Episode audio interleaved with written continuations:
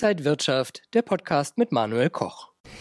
Liebe Zuschauer, herzlich willkommen hier von der Frankfurter Börse. Wir schauen auf die aktuellen Märkte. Da ist ja ordentlich äh, Spiel drin und wir wollen die Frage stellen, wie könnten Anleger sich in diesen Zeiten aufstellen? Welche Geldanlage ist vielleicht besonders geeignet? Welche Fehler sollte man vielleicht auf jeden Fall vermeiden? Das bespreche ich mit Marc Fredebeul und mit Jörg Westermann, die Geschäftsführer von Pada Invest. Herzlich willkommen hier an der Frankfurter Börse. Hallo. Hallo.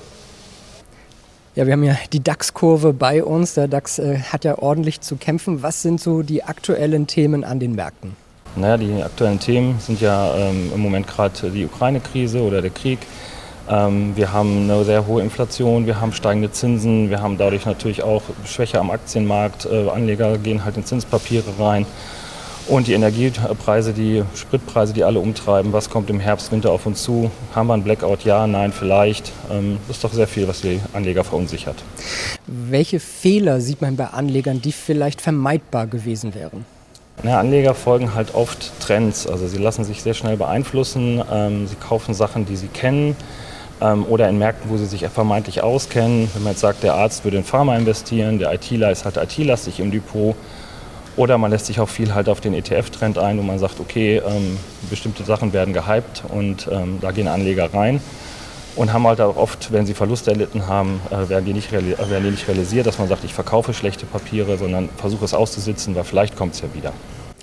Ist das ein Fehler? Also sollte man genau äh, immer mal wieder aussieben, die Sachen, die man dann, äh, sag ich mal, die nicht so gut gelaufen sind? Äh, man sollte diese Sachen gar nicht erst machen. Also ähm, unserer Ansicht nach ist es so, man sollte versuchen, ähm, einen möglichst breiten Markt abzubilden, ähm, sich nicht auf Trends einzulassen und zu, zu schauen, ähm, dass man halt wirklich keine Papiere oder, oder Fonds im Depot hat, die halt verschwinden können, sondern eine wirklich breite Streuung ähm, in geregelte Märkte, in seriöse Papiere und dann ähm, habe ich eigentlich keine Bedenken und muss mir auch wenig Sorgen machen. Sollte man denn jetzt eher in Einzeltitel gehen oder eher in ETFs, in Fonds? Ähm, unsere Philosophie ist also nicht in Einzeltitel zu gehen, weil keiner den Markt genau kennt. Also ich weiß nicht, was morgen passiert. Wir haben berühmte Beispiele gesehen. Das jüngste, glaube ich, was am DAX vertreten war, war Wirecard. Viele investiert, sehr gehypt, mega. Und dann auf einmal der große Absturz bis zum Totalverlust. Ähm, da sind auch einige Kunden dann, die dann Rest haben mich gehen, Einzeltitel sehr reingefallen. Und deswegen ist unsere Empfehlung, ähm, eine passive Anlagestrategie zu fahren, ähm, breit zu streuen und halt, damit man solche Sachen locker ertragen kann, weil der einzelne Anleger hat die Übersicht nicht, hat die Marktkenntnis nicht und das ist schwierig. Sie setzen ja auch auf wissenschaftliches Investieren. Wie geht das genau? Wissenschaftliches Investieren ist einfach so, wir gehen, folgen keinem Trend, wir folgen keinem Index, wir gehen eigentlich davon aus, dass der Markt die Rendite bringt, dadurch, dass wir eine maximale Streuung haben in geregelte Märkte. Geregelte Märkte bedeutet halt für uns auch, dass man zum Beispiel ähm, schon seit langem kein Investment in Russland oder China macht, weil China, die haben keine, wenn jetzt dort beschlossen wird, ähm, dass ein Titel mal vom Markt verschwindet, ähm, dann haben wir halt ein Problem. Dann kriegen die Anleger ihre Ausschüttung nicht oder sie haben halt Kursverluste. Und das ist sehr schwierig. Und ähm, Grundlage hat da der Nobelpreisträger Eugen Pharma ähm, gelegt und ähm, da lehnen wir uns auch dran an. In welche Märkte investieren Sie dann und in welcher Form investieren Sie da? Wie gesagt, wir haben passive Fonds, die ähnlich aufgestellt sind wie ETF-Fonds ähm, von der Kostenstruktur her und wir orientieren uns zum Beispiel daran an der Marktkapitalisierung oder Marktgewichtung. USA spielt die größte Rolle, das ist der größte Markt und dann kann man sagen, dass es nach dem Bruttoinlandsprodukt halt runtergeht. Deutschland hat seinen Anteil dran, Frankreich, Europa und ähm, so wird es halt runtergebrochen, ohne eine Annahme zu treffen. Über das, wir machen auch keine Länderübergewichtung, dass man jetzt sagt, okay, man müsste mehr in Europa investieren oder mehr in den USA, sondern es wird strikt äh, diesen Regeln werden eingehalten.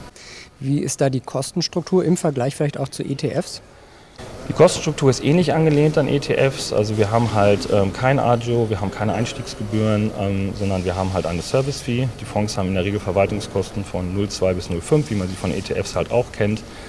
Und ähm, so sind wir kostenmäßig aufgestellt. Können Anleger so eine Kostenstruktur auch überschauen? Ist das schwierig?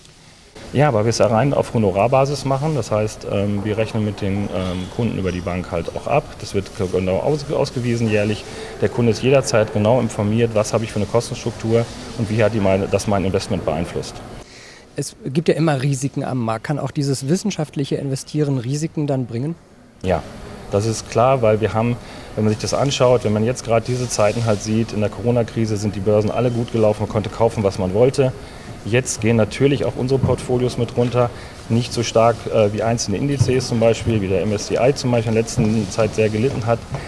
Wir haben da weniger Schwankungen drin. Aber wenn man sich mal den, den, äh, das, das ähm, DAX-Rendite-Dreieck mal anschaut, als kleines Beispiel vom Deutschen Aktieninstitut, da haben wir in der längsten Phase mal, das war, äh, als der neue Markt zusammengebrochen ist, drei Jahre lang äh, im Minus gestanden. Danach war ich mit dem Investment wieder im Plus.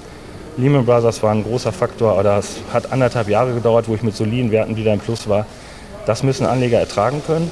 Aber mittel- und langfristig ähm, erzielt man damit immer, eine, also sehr wahrscheinlich immer eine positive Rendite. Das heißt auch manchmal einfach ruhig bleiben und die Märkte analysieren? Na, das ist die, soll man sagen, sogenannte Buy-and-Hold-Strategie.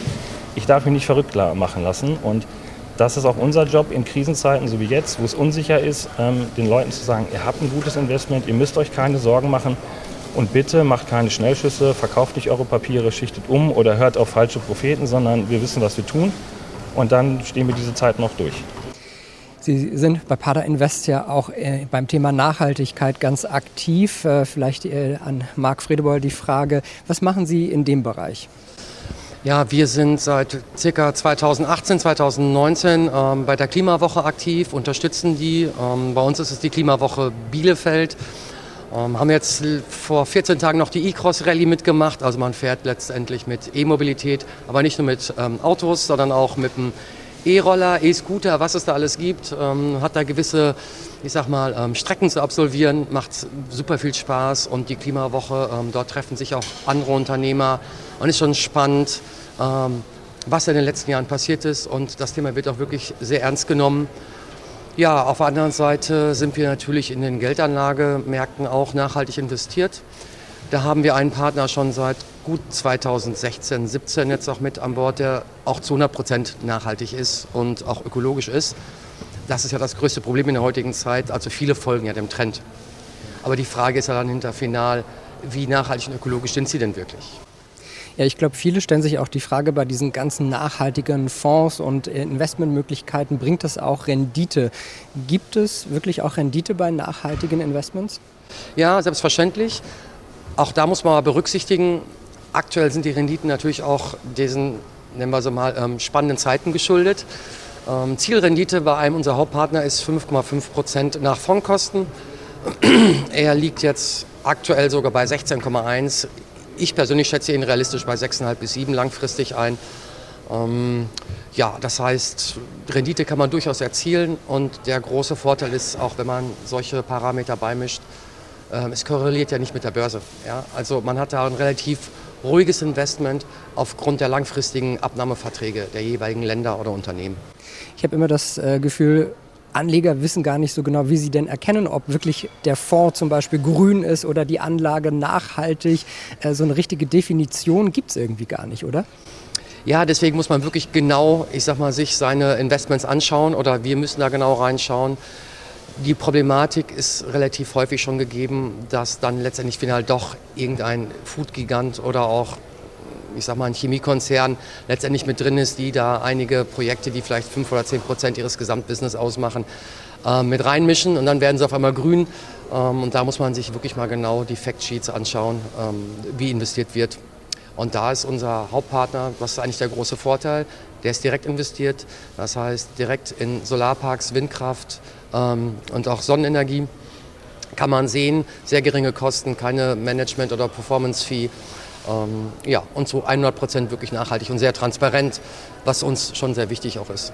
Und Sie bei Pada Invest schauen sich dann diese möglichen Investments an und beraten die Kunden, in welche Richtung man gehen könnte? Genau. Das machen wir. Also wir ähm, zeigen natürlich auch die Unterschiede auf und machen das schon sehr transparent. Und wir achten auch mittlerweile, ähm, oder bei uns bei Pada Invest ist das Thema Ethik jetzt auch in den letzten Jahren immer mehr aufgekommen. Weil man muss ja schon schauen, wenn wir jetzt das Geld den, ich sag mal, bekannten großen Vermögensverwaltern geben, die es hier ähm, ja, global ja auch ansässig sind, muss man natürlich auch schauen, was, welche Interessen vertreten die eigentlich ja, und was, was steckt dahinter. Also dieses Thema haben wir jetzt auch seit einigen Jahren bei uns auf der Agenda und man stellt schon fest, man rennt wirklich mittlerweile offene Türen bei den Kunden ein. Also es beschäftigt viele Menschen mittlerweile und die sagen sich auch Rendite ja, aber nicht zu jedem Preis und was steckt denn wirklich dahinter. Also Fonds und äh, Nachhaltigkeit, Ethik sehen Sie als Trend für die nächsten Jahre auch? Ja, wir gehen davon aus, dass es nicht nur ein Trend ist. Also Nachhaltigkeit, ähm, denke ich, ist ein wichtiges Thema, was ja in den letzten Jahrzehnten oder vielleicht auch im letzten Jahrhundert äh, versäumt wurde, aus verschiedensten anderen Gründen. Ähm, das ist nach unserer Einschätzung der Markt der Zukunft. Und das Thema Ethik ist einfach uns mittlerweile sehr wichtig äh, geworden, weil man ja schon sieht, dass es doch unterschiedliche Interessensgelagere gibt. Und da sollten wir einfach darauf achten. Sagt Marc Friedebeul und Jörg Westermann, die Geschäftsführer von Pada Invest, heute hier an der Frankfurter Börse. Vielen Dank, dass Sie da waren und danke Ihnen, liebe Zuschauer, fürs Interesse. Bleiben Sie gesund und munter, alles Gute und bis zum nächsten Mal. Und wenn euch diese Sendung gefallen hat, dann abonniert gerne den Podcast von Inside Wirtschaft und gebt uns ein Like.